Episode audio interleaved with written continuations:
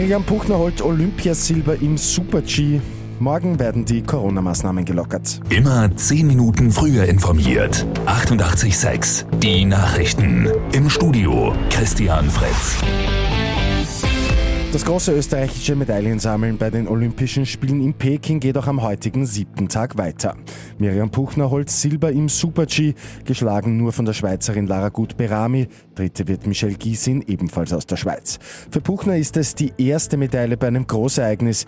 Umso größer ist die Freude auch in ihrer Heimat Salzburg bei Birgit Janska vom Puchner Fanclub. Ich habe mich total gefreut für die Miriam, weil die letzten Jahre und so, das war überhaupt nicht absehbar, dass sie das schaffen wird, dass sie da wieder zurückkommt mit den vielen Operationen und so. Und sie hat das echt super gemacht und einfach ein Wahnsinn. Österreich hält damit bereits bei 14 Medaillen, viermal Gold, sechsmal Silber und viermal Bronze. Die Coronavirus-Zahlen in Österreich sind nach wie vor hoch, dürften jetzt aber zumindest vorerst ein Plateau erreicht haben. Also werden morgen einige der Maßnahmen gelockert. Im allgemeinen Handel entfällt die 2G-Regel, die FFP2-Maskenpflicht bleibt aber.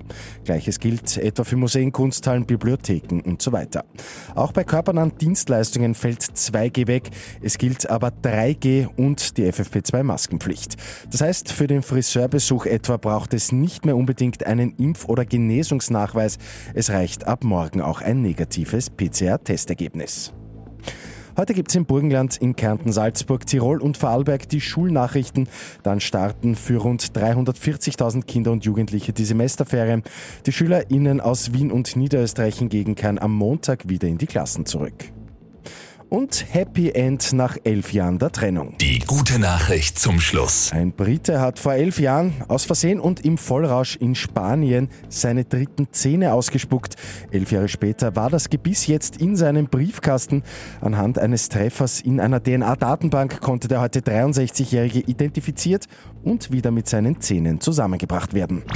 Mit 886 immer 10 Minuten früher informiert. Weitere Infos jetzt auf Radio 886 AT.